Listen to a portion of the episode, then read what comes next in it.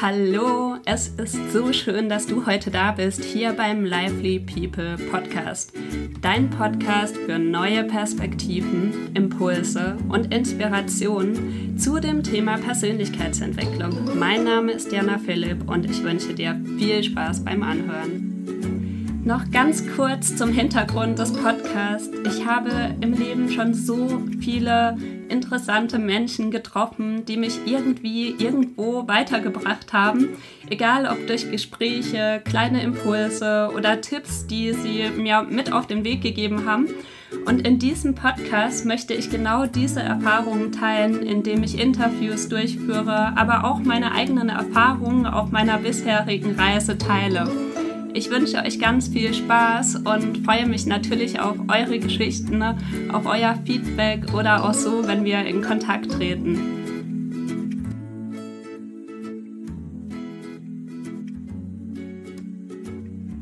So. Hallo, lieber Björn. Es freut mich heute ganz besonders, dass du da bist. Und zwar hatten wir ja kürzlich auf Twitter einen Talk gemacht, wie man Speaker wird und was dafür wichtig ist, ähm, warum man das auch überhaupt machen sollte, was man da auch für Vorteile hat und so weiter, worüber wir ja heute auch sprechen wollen. Aber davor würde ich dich einfach bitten, dass du dich mal kurz selbst vorstellst, wer du bist, was du machst und genau. Ja, sehr gerne. Danke, Jana, dass ich hier sein darf.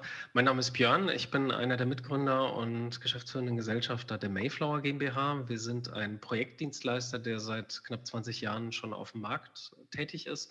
Ursprünglich bin ich von der Profession her Softwareentwickler, habe auch lange Jahre innerhalb von Mayflower in Projekten mitgewirkt, aber wie das dann immer so ist, wenn das Unternehmen größer wird, dann gibt man auch viele Sachen dann auch ein bisschen ab.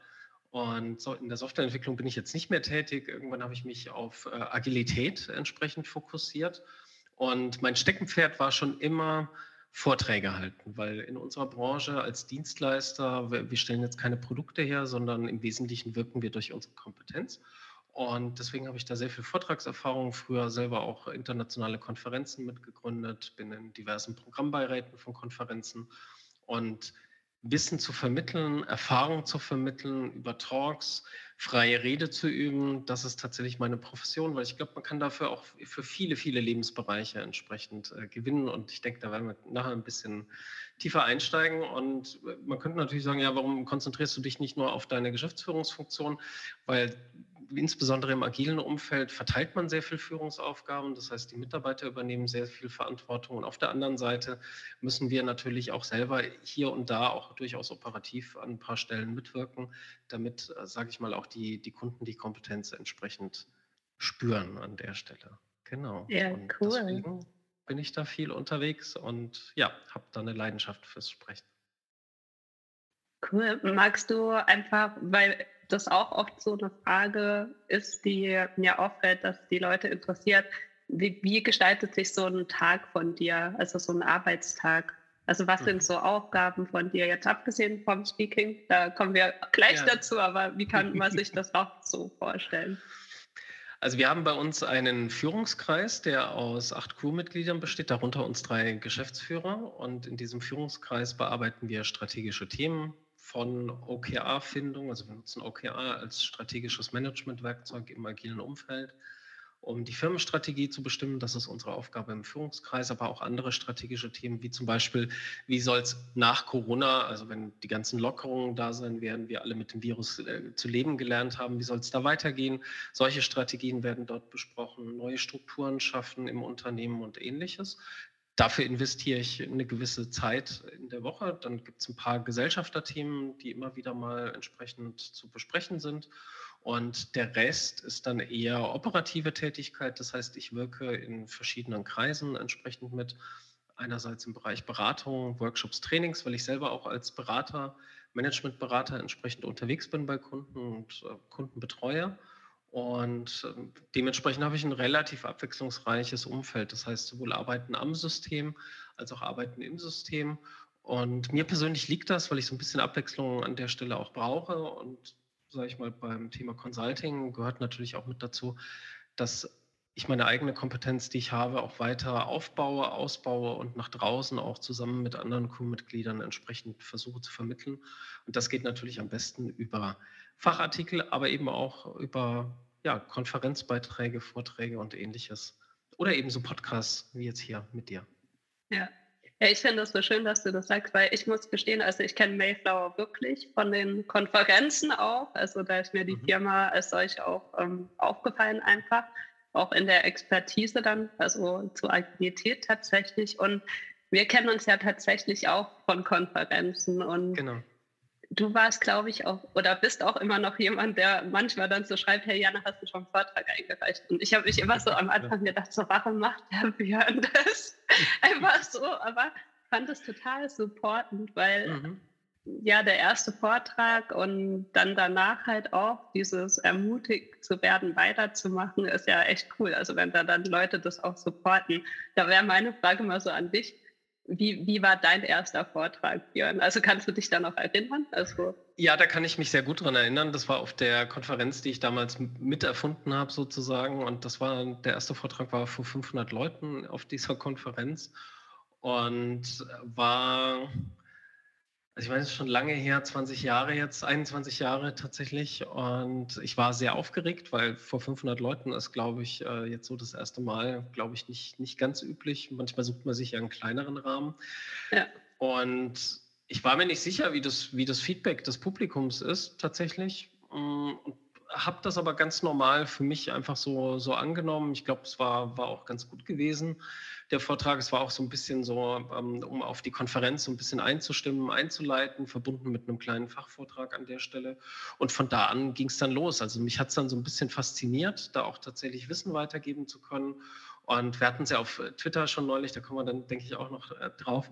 Für mich ist sowohl positives wie auch negatives Feedback, finde ich, gut, im mhm. Sinne von, ich kann was daraus lernen und kann sowohl aus positiven wie auch kritischen Dingen entsprechend ziehen. Und warum ich dich damals angesprochen hatte, habe erzählt, bin im, im, Programmbeirat und wir sind natürlich immer wieder auf der Suche nach neuen Speakern und neuen Themen entsprechend auch. Und ich glaube, dass Vorträge halten jetzt nicht nur dazu dient, um Wissen zu vermitteln, sondern auch sich selber, seine eigene Persönlichkeit, aber auch das eigene Fachwissen besser weiterentwickeln zu können. Und äh, ich kann es nur jedem, jedem empfehlen, egal ob jetzt auf einem kleinen Meetup oder auf einer großen Konferenz, das auch mal auszuprobieren. Weil man hat vielleicht immer so eine gewisse Hürde entsprechend, wo man sagt, oh, ich weiß nicht, kann ich nicht und so weiter und so fort. Aber es ist wie mit allem im Leben, man wird durch Erfahrung reicher und die, die Erfahrung kommt halt durch das Tun. Die kommt halt ja. nicht dadurch, dass ich mir jetzt auf Video, auf YouTube irgendwie ganz viele tolle Konferenzvorträge von anderen Speakern angucke, sondern ich muss es halt selber tun.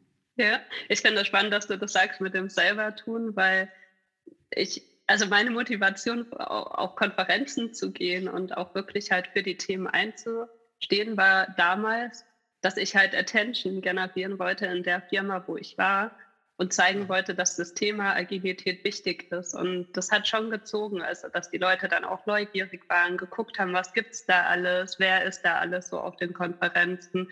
Kamen dann Leute auf mich zu, hey, sag deinen Chefs, äh, da, Grüße von mir. Und dann war das halt auch wieder so nach Intern, ah, guck mal, die sind da auch unterwegs scheinbar. Ne? Ähm, was waren so deine Motivationen? Also ging es dir nur um die Wissensvermittlung oder hattest du auch andere Motivationen dahinter? Mhm, gute Frage. Ich glaube, über 20 Jahre Vortragserfahrung verändert sich das auch. Am Anfang ja. war es eine gewisse Form von Wissensvermittlung. Natürlich, ehrlicherweise war es natürlich auch äh, Marketing auch für das eigene Unternehmen zu machen, mhm. völlig klar, also für uns als Dienstleister.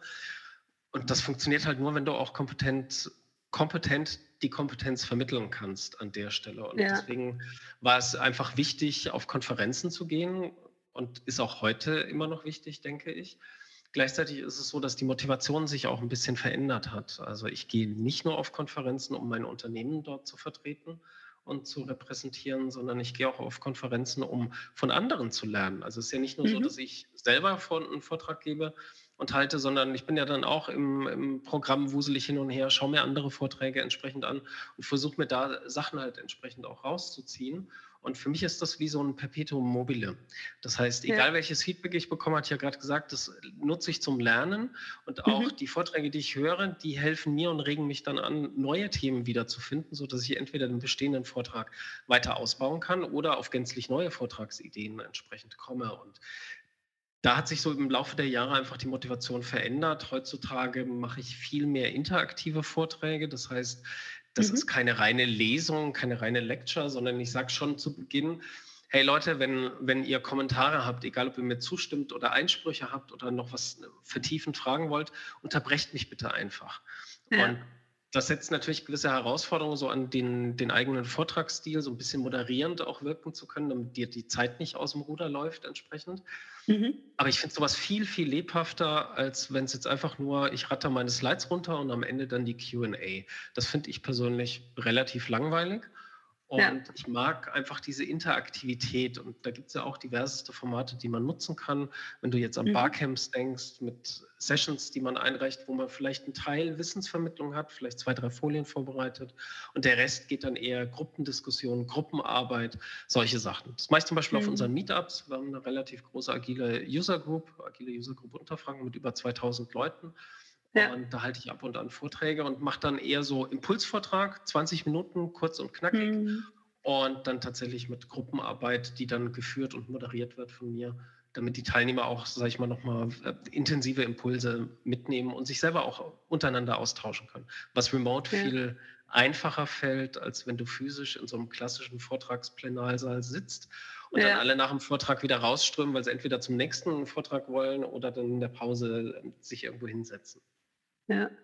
Die, die Frage, die ich mir jetzt gerade stelle, ist noch so, wie wird man zu einem guten Speaker? Also das, das mhm. ist ja, du hast schon gesagt, das ist so eine Learning Journey, also eine Reise irgendwo.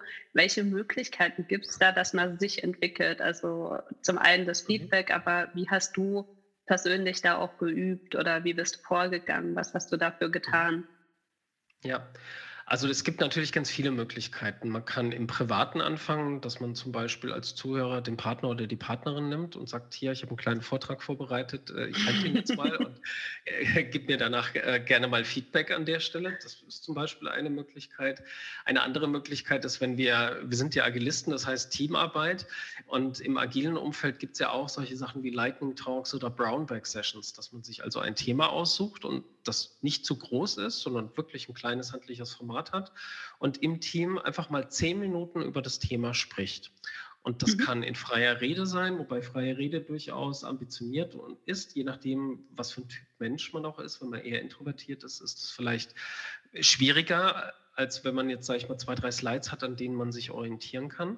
Und ich glaube, dass es eben wichtig ist, klein anzufangen. Das heißt, in kleinen mhm. Schritten, vielleicht auch in der Firma, in der man ist, eine geschützte Umgebung zu suchen. Zum Beispiel die eigenen Kollegen sind vielleicht jetzt nicht gerade dann diejenigen, die ganz, ganz stark Kritik üben, sondern die eher gucken, okay, was läuft gut, was kannst du noch verbessern, wo ich mich also ja. wohlfühle, wenn ich das Feedback, die Rückmeldung entsprechend bekomme. Und dann ist, glaube ich, ganz wichtig, dran zu bleiben. Das heißt, nicht nur mhm. zu sagen, okay, jetzt habe ich einen Lightning Talk gemacht.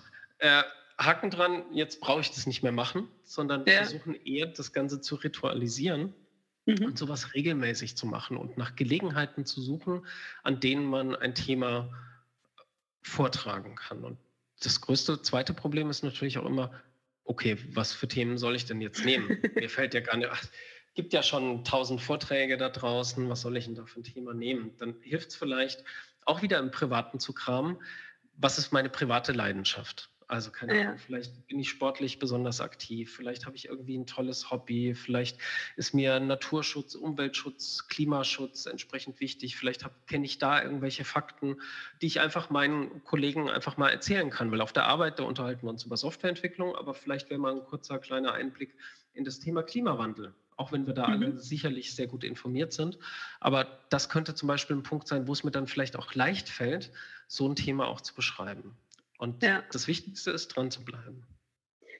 Finde ich schön, dass du das so sagst. Ich habe auch also gerade diese Illusion oder das Bild halt vor mir, wenn ihr diese Lightning Talks macht, dass ihr mhm. ja rein theoretisch auch da noch üben könntet, dann niemand Feedback gibt. Das Richtig. ist also äh, nicht nur die eine Seite lernt daraus, sondern die andere kann dadurch ja auch gleich mitlernen in der Firma. Ne? Ja, definitiv. Was ich auch noch in dem Zusammenhang empfehlen kann, ist der Toastmasters Club. Das mhm. ist eine internationale Organisation. Ich bin einer der Mitgründer vom Toastmasters Club hier in Würzburg. Und das ist eine, das beste Beispiel für selbstorganisierte, selbstorganisierte Organisation. Und in den okay. Clubabenden, da wird quasi die freie Rede geübt. Das heißt komplett ohne Slides. Und in den Clubabenden werden Rollen verteilt. Und es gibt einmal die Rolle des Feedbackgebers. Mhm. Und es gibt so vorgefertigte Formulare, wo dann drin steht, okay, was kannst du an Feedback geben? Da sind so Hilfsfragen entsprechend drin. Und was ich schön finde, es gibt auch noch die Rolle des Feedbackgebers des Feedbackgebers. Das heißt also auch derjenige, der Feedback gibt, der bekommt auch nochmal Feedback, wie er denn ja. das Feedback gegeben hat. Und das ist toll, ähm, wenn man bei diesen Clubabenden dabei bleibt. Ähm, die, die einzelnen Reden sind so auf verschiedenen Challenges basiert, werden im Laufe der Zeit auch immer schwieriger entsprechend, das tatsächlich zu üben. Und so ein Clubabend ist auch so ein Safe Environment, weil alle Leute gehen dahin, um freies Reden besser zu können, also zu trainieren. Mhm. Das heißt also, alle sind daran interessiert, sich gegenseitig besser zu machen und haben ja. dadurch auch eine intrinsische Motivation. Und das ist natürlich auch dann die beste Umgebung, wenn du weißt, okay, du hast da Freund, dir freundlich gesinnte Leute, die dir einfach auch eine, eine gute Rückmeldung dann auch mhm. geben können. Wie kann ich mir das vorstellen? Ist das ein bisschen wie PowerPoint, Karaoke oder bringt man da schon Themen dann mit oder werden da Themen zugelost? Ähm, wie findet das dann so ja. statt? Also es gibt in der International Toastmasters Organization gibt so eine Art äh, Vortragsjourney sozusagen. Das ist ein Begleitbuch und da sind zehn Reden drin und die mhm. durchläufst im Lauf deines Clublebens sozusagen. Der Clubabend trifft sich, glaube ich, einmal im Monat. Und es gibt auch International Competitions und so weiter, sowohl auf Deutsch als auch dann auf Englisch. Und in diesem Leitfaden, das ist so ein, so ein dickes Büchlein, da sind dann zu den einzelnen Reden, wird dann erklärt, was du machen musst. Und du startest mhm. immer mit dem Icebreaker, dass du also in einer vorgegebenen Zeit, das ist auch ganz wichtig, die Reden haben eine vorgegebene Zeit, in der sie stattfinden müssen, dass du da zum Beispiel dich vorstellst. Das ist so die erste okay. Rede. Und in der zweiten Rede geht es dann um was anderes und da gibt es dann auch Anforderungen an die Struktur deiner Rede und solche Sachen. Das ist also ein, eine geführte Journey sozusagen für das freie Reden.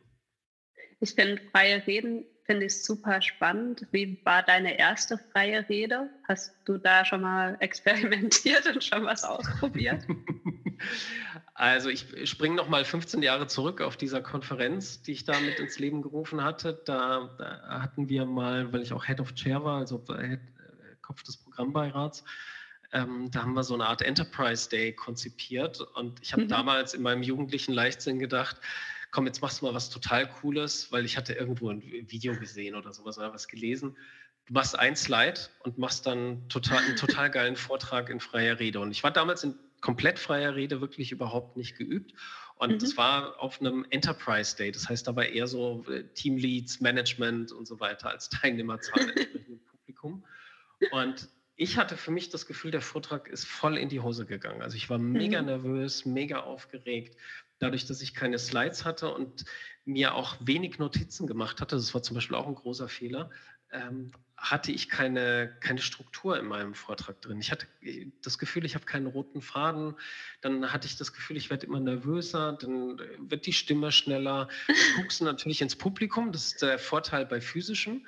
Und ja. merkst dann gar nicht, okay, äh, finden die das jetzt toll oder gucken die irgendwie beschämt zu Boden? Das konnte ich dann nicht zuordnen. Und ich war dann echt mega froh, als das Ding vorbei war und habe danach, ich habe mich so schlecht gefühlt und es war tatsächlich so in der Rückschau der schlechteste Vortrag meines Lebens. Okay. Und ähm, ich weiß nicht, ob ich jetzt gutes oder schlechtes Feedback bekommen habe. Ich glaube, sie haben es alle überlebt. Aber ähm, das Learning für mich war dann, okay, ich muss sowas besser vorbereiten und ich wage mich jetzt erstmal nicht an freie Vortragsreden. Das kam dann später. Also Toastmasters war jetzt erst vor ein paar Jahren, als ich da mitgemacht hatte. Und ähm, ja, also äh, das ist vielleicht etwas, das würde ich vielleicht zum Einstieg nicht unbedingt jedem empfehlen. Es sei denn, man hat den Mut und traut sich daran, weil wie gesagt, das ist eine geschützte Clubatmosphäre, ist auch ein sehr günstiger Mitgliedsbeitrag pro Halbjahr mhm. und ist unterstützend einfach eine tolle Sache. Und ich glaube, das Wichtige ist, wie gesagt, so dieser Mut, also einer auch der agilen Werte, die wir haben, ja. dass man halt sich mal ausprobiert. Und es muss dann keine 45 Minuten Vortrag sein, 45 Minuten Rede. Es kann halt auch nur so ein kleines Learning Nugget sein, 10 Minuten, 15 Minuten. Das ist, glaube ich, ganz wichtig. Das heißt, deine Entscheidung für die Toastmasters kam dann nach diesem Vortrag? Nee, gar nicht. Also wie gesagt, da sind bestimmt 10, 12 Jahre dazwischen. Also der, okay. dieser katastrophale Vortrag war 2005 und Toastmasters war, glaube ich, keine Ahnung, 2016, 2017 oder so. Also da, da lag einiges an Zeit dazwischen. Ich bin da ja. durch Zufall drauf gestoßen und mich hat das einfach interessiert, weil ich grundsätzlich ein sehr neugieriger Mensch bin. Und mhm. ich für mich halt auch noch was gesucht habe, wo ich sage, okay, wenn man jetzt schon so lange Vorträge macht, und auch immer wieder positives Feedback auch bekommt. What's next? Was kann man noch machen? Mhm. Viele Möglichkeiten, Slide-Design, ähm, wie vermittle ich in möglichst kurzer Zeit, in möglichst klarer Sprache, wie vermittle ich da gutes Wissen und Erfahrungen entsprechend. Und dann kam halt die Toastmasters irgendwie vorbeigeschwebt in irgendeinem Stream in den sozialen Medien und dann habe ich gedacht, okay, da guckst mal vorbei und machst mal ein bisschen mit. Ja. Ich finde das voll cool. Ich wollte eigentlich auch hingehen und dann kam leider mhm. Corona. Mhm. Aber vielleicht hole ich es noch nach. Ja, ja mach Aber, das. Also es ist total cool, kann ich nur empfehlen. Ja. Bei mir war das tatsächlich so auf dem ersten Vortrag. Ich hatte zwar Folien, mhm. aber ich habe unheimlich geämmt. Also ich hatte dann auch mhm. damals das Wort gleich aufgenommen und alles und ähm, ich habe mir das dann auch erst keine Ahnung, drei, vier Monate später angeguckt, weil es so schlimm war. und einfach, ähm, ich habe wirklich viel geämmt in diesem Vortrag und hatte danach dann auch einen Rhetorikkurs besucht. Einfach auch, um ja, zu lernen, wie kann man vielleicht das sich auch abgewöhnen, was, auf was sollte man auch achten. Und es gibt ja auch unheimlich viel Angebot als im Internet. Ne? Ja, definitiv. Und Füllwörter ist ein ganz, ganz gutes Stichwort, also AMS und so weiter. Muss ich wieder auf die Toastmasters kommen? Es gibt an dem Clubabend die Rolle des Füllwortzählers. Er hat ja. die einzige Aufgabe, in den Vorträgen diese Füllwörter zu zählen und dann nach Ende des Vortrags, nach Ende der Rede, einen Bericht zu erstatten gegenüber dem gesamten Clubabend nach dem Motto, in diesem Vortrag waren jetzt so und so viele Füllwörter und es gibt dann so ein gewisses Ranking auch. Und was ich mega geil finde, ist die Rolle des ähm, Siehst du, ich habe M gesagt. Ist, also ich habe es selber, selber noch nicht, äh, ist es noch nicht rausgekommen. Es gibt eine Rolle, dass du den, das Wort des Abends bestimmst. Also es wird im, okay, im Clubabend mhm. definiert sich sozusagen der, der Leiter des Clubabends wird gewählt. Also du ja. kommst, da, kommst da hin, selbst organisiert, Leiter des Clubabends, wer macht den Füllwortzähler, wer macht Feedbackgeber, wer macht Feedbackgeber, der Feedbackgeber. Und dann gibt es noch die Rolle, wer macht das Wort des Abends? Und Wort des Abends heißt, du nennst ein Wort, zum Beispiel Zirkusdompteur, und mhm. alle Redner des Abends haben die Aufgabe, dieses Wort in ihre vorbereiteten freien Reden entsprechend mit einzubauen. Und immer dann, wenn dieses Wort fällt, applaudiert quasi der, der ganze Club sozusagen. Und es wird dann auch gezählt, wie, wie oft das Wort quasi genutzt worden ist entsprechend. Mhm. Und das ist natürlich mental auch nochmal eine, eine deutliche Herausforderung. Du hast dich super vorbereitet. Also gibt natürlich auch ehrgeizige Leute da auch mit drin. Hast dich super vorbereitet, bist, kommst da top vorbereitet rein in den Abend, bist jetzt dran mit deiner Rede, die vielleicht auch nicht Level 0 ist, sondern ein bisschen, ein bisschen schwieriger, weil du schon vier, fünf Reden gehalten hast. Und dann kommt sowas wie Zirkusdompteur oder Donau-Dampfschifffahrtskapitän oder whatever jetzt gerade mhm. das Wort des Abends ist. Und das musst du dann spontan einbauen. Und das ist schon nochmal mental eine gewisse Herausforderung und macht das Ganze dann auch lustig und spaßig. Mhm. Und wie gesagt, also es ist ja nicht, das ist keine Battle entsprechend, also es ist kein Wettbewerb, es gibt eigene Wettbewerbe dafür, sondern es ist ein Abend, wo man zusammenkommt, gesellig ist und sagt, okay, komm, wir, wir üben jetzt gemeinsam.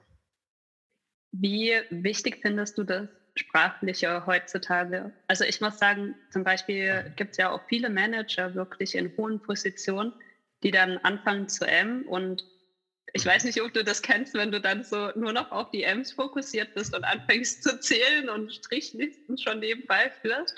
Wie mhm. wichtig mhm. findest du diese Kompetenz, dass man gut kommunizieren kann oder auch ähm, ja reden kann? Ne?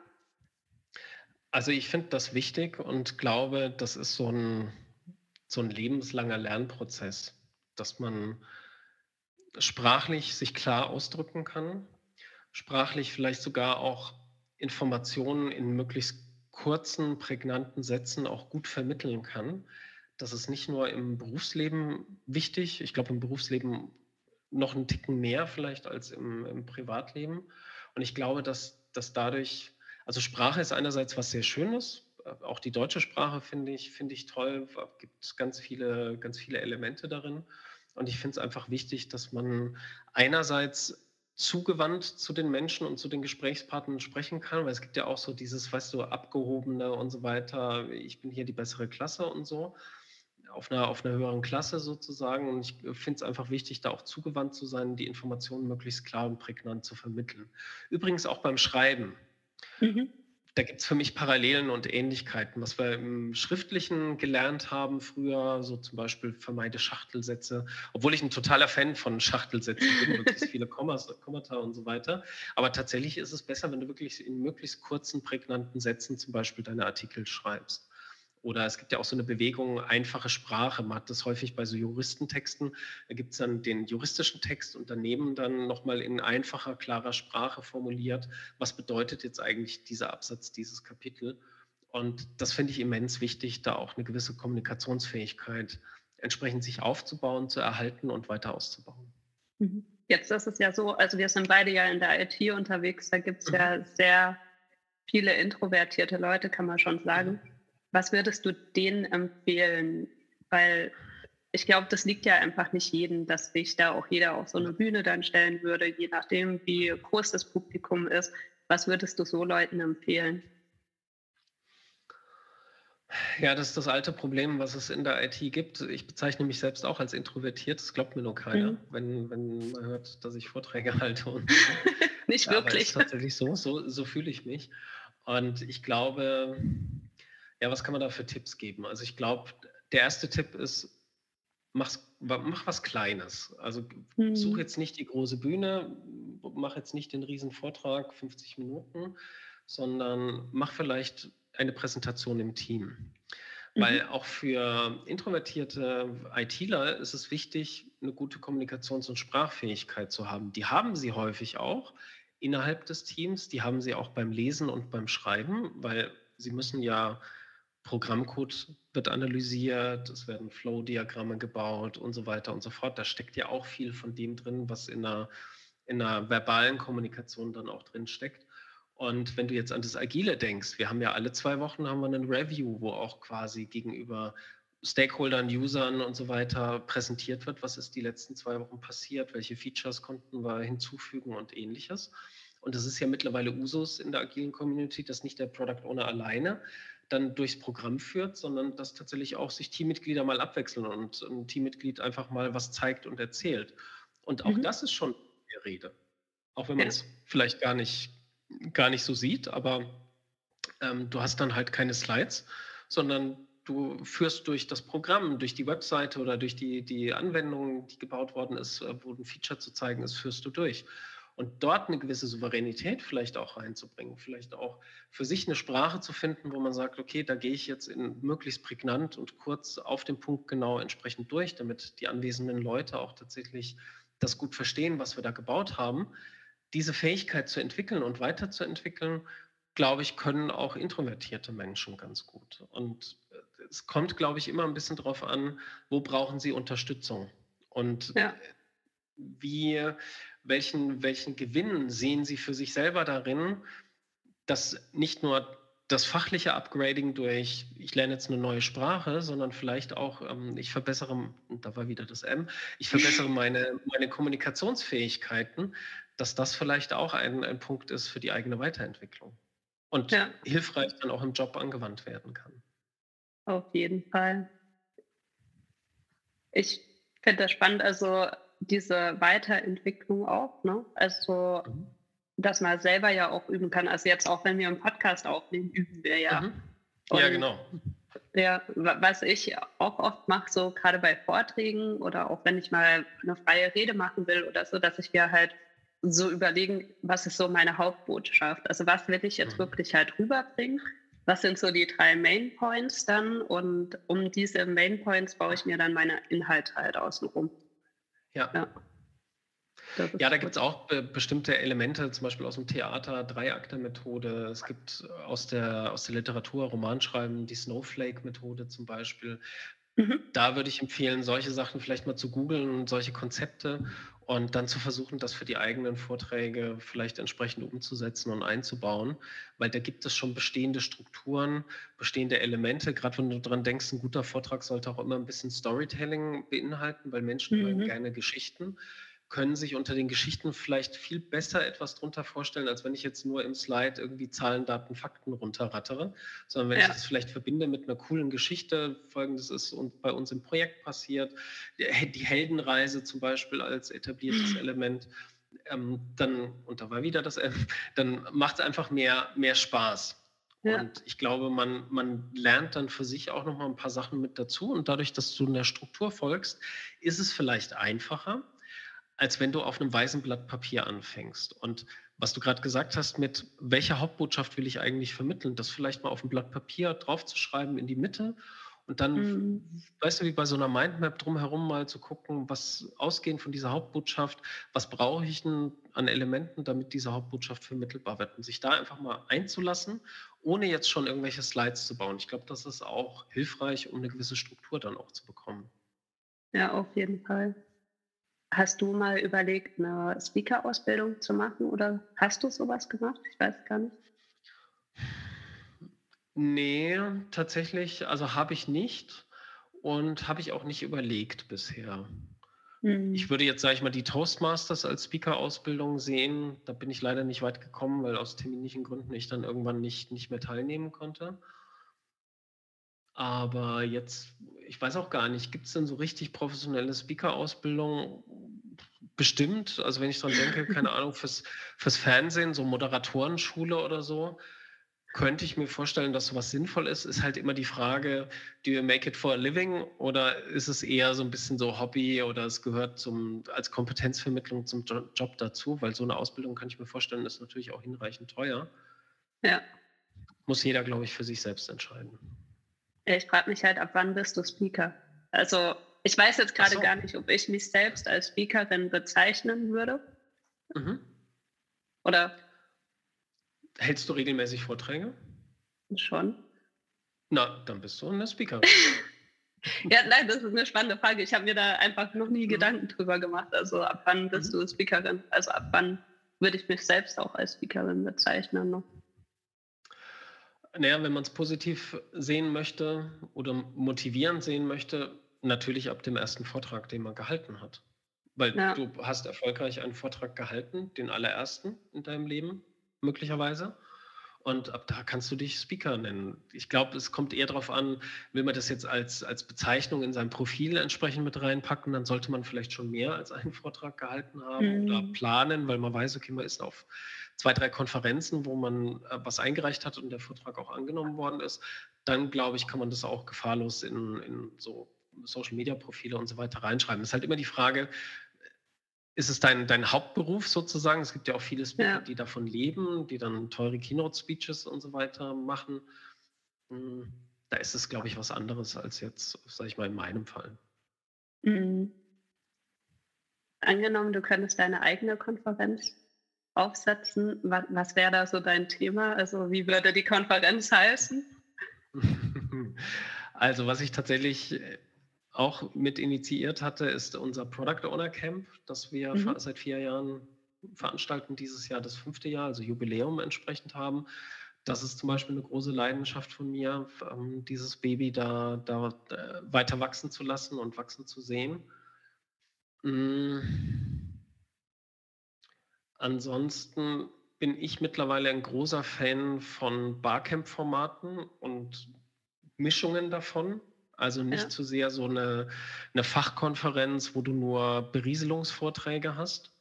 Ja. Das heißt, wenn ich eine Konferenz nochmal irgendwie erfinden müsste, sozusagen, dann müsste die auf alle Fälle ein interaktives Format haben, wo auch die Teilnehmer als Sessiongeber mitwirken können und idealerweise auch viel Spaß dabei haben. Das wäre, glaube ich, sehr wichtig.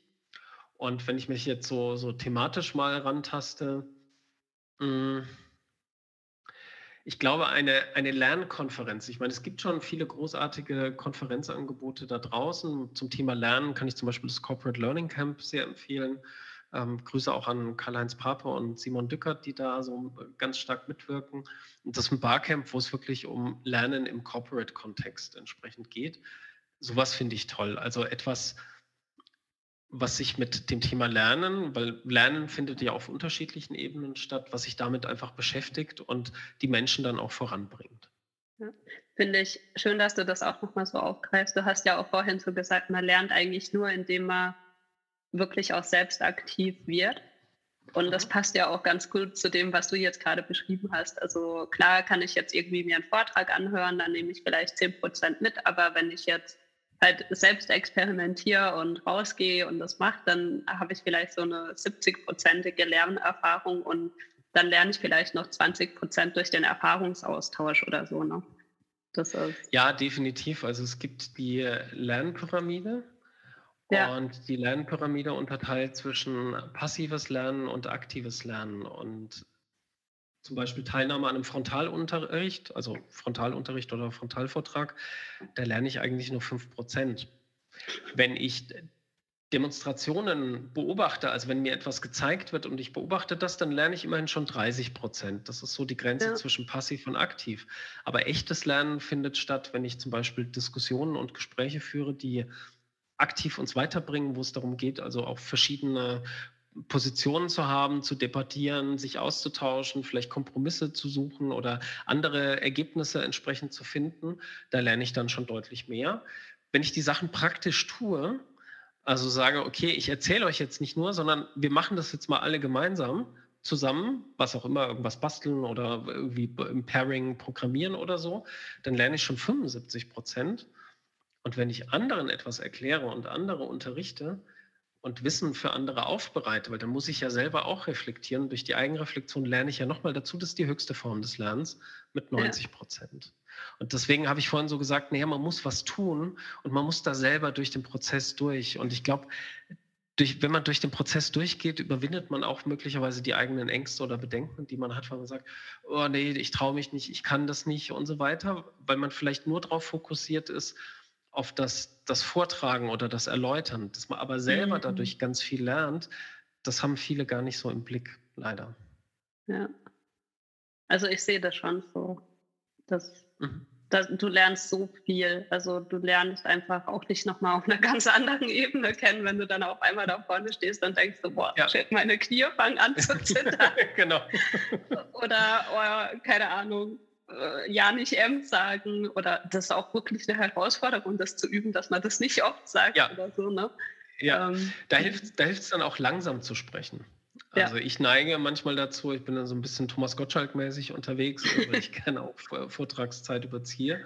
Und wenn man schnell redet, dann ist es zumindest bei mir so, dann verhaspel ich mich leichter und dann passiert es ja. häufiger, dass das M mit reinkommt.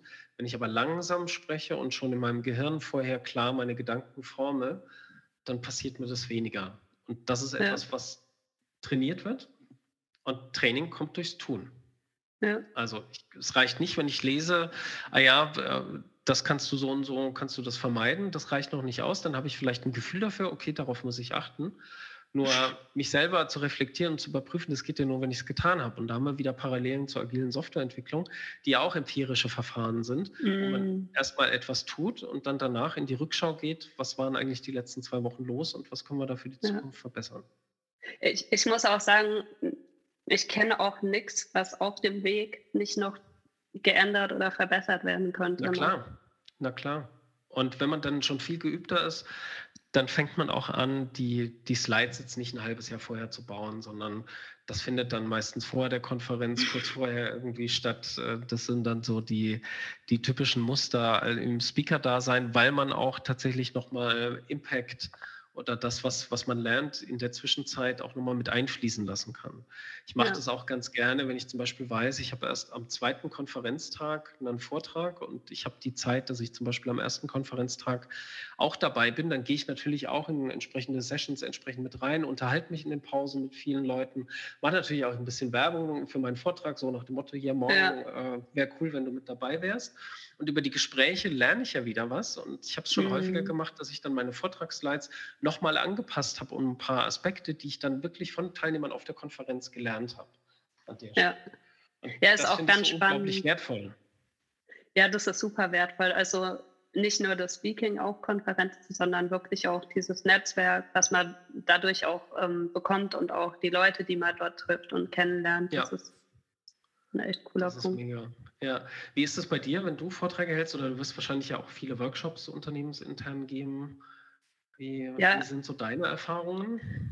Ja, also Workshops, muss ich echt sagen, liebe ich ja total, weil ich weiß auch gar nicht, ich kann dir das gar nicht sagen genau warum, aber ich finde das so cool, halt diesen, diesen Raum der Interaktion dann zu gestalten, die Menschen zusammenzuwürfeln, Mhm. zusammenzubringen.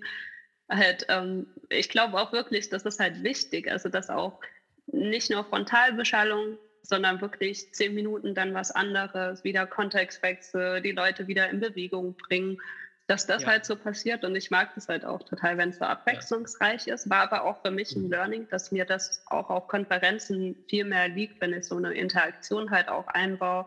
Äh, macht das auch oft, dass ich dann die Leute nochmal halt darum bitte, dass die halt irgendwie auf einer Wand dann noch mal gemeinsam Post-its sammeln zu dem Thema, was ich da halt auch gerade präsentiere oder so. Oder halt ein Quiz einbaue oder halt auch selber nochmal Erfahrungsberichte halt einfließen lasse. Und äh, was, was, was schon schwierig ist, ist halt wirklich nur Vortrag zu machen. Ja. Das mag ich auch nicht ganz so. Aber meine Erfahrung ist einfach nicht verstellen, einfach so sein, wie man ist und wirklich halt auch mit einem Thema daraus zu gehen, für das man wirklich einsteht.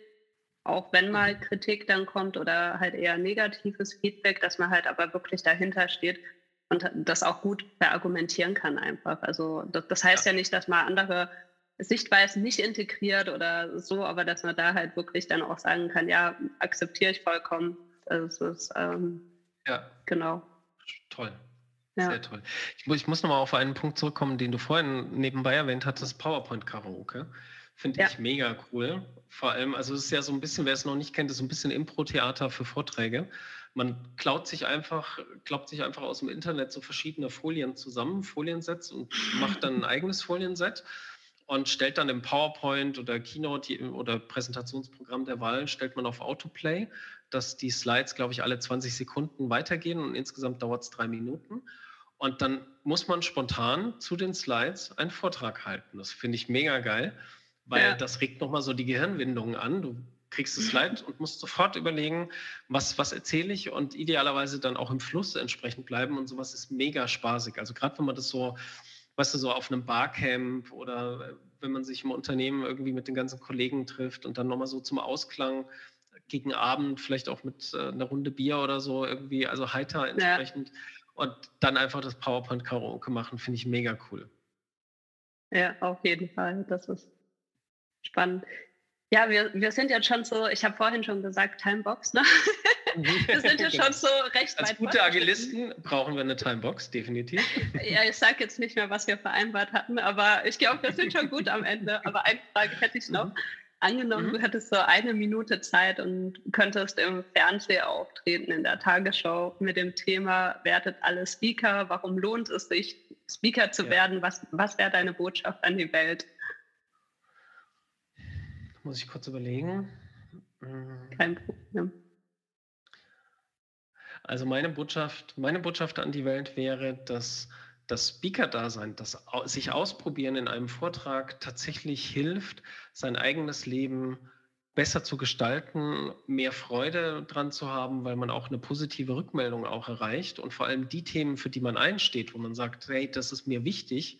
Wir hatten es vorhin vom Thema Klimaschutz zum Beispiel, dass man dort auch wirklich Menschen erreicht, die man sonst nicht erreichen würde. Und über dieses Erreichen ergeben sich wiederum neue Verbindungen. Einerseits lernt man viel für sich selber dazu. Das ist also die beste Form, etwas für sich selber zu lernen, das eigene Thema noch mal ein bisschen besser zu verstehen. Und es entstehen natürlich auch neue Kontakte, manchmal auch Freundschaften. Also wirklich, es ist sehr umfassend und, und umfangreich, etwas, was ich nur jedem tatsächlich ans Herz legen kann, weil es einfach hilft, ein besseres und prägnanteres Leben auch zu führen. Cool, das sind doch jetzt auch tolle Abschlussworte. Ja, danke. Dann danke dir, Björn, dass du heute da warst mhm. und so offen auch die Tipps und deine Erfahrungen geteilt hast. Sehr gerne. Sehr gerne. Vielen Dank, Jana. Danke, dass ihr heute da wart. Ich hoffe, dass du jetzt ganz viele neue Impulse bekommen hast, neue Perspektiven öffnen kannst und viel Inspiration bekommen hast. Ich freue mich sehr, wenn ihr auch bei mir auf der Instagram-Seite vorbeischaut, coaching underscore box.me. Dort stelle ich momentan Fragen zur Selbstreflexion zur Verfügung. Und natürlich freue ich mich auch, wenn wir so in Kontakt treten, weil ich sehe euch ja nicht, wenn ich hier ins Mikrofon reinspreche. Und so könnten wir uns auf jeden Fall unterhalten, treffen und gemeinsam über Reflexionsfragen grübeln dann wünsche ich euch noch einen wunderschönen Tag. Deine Jana.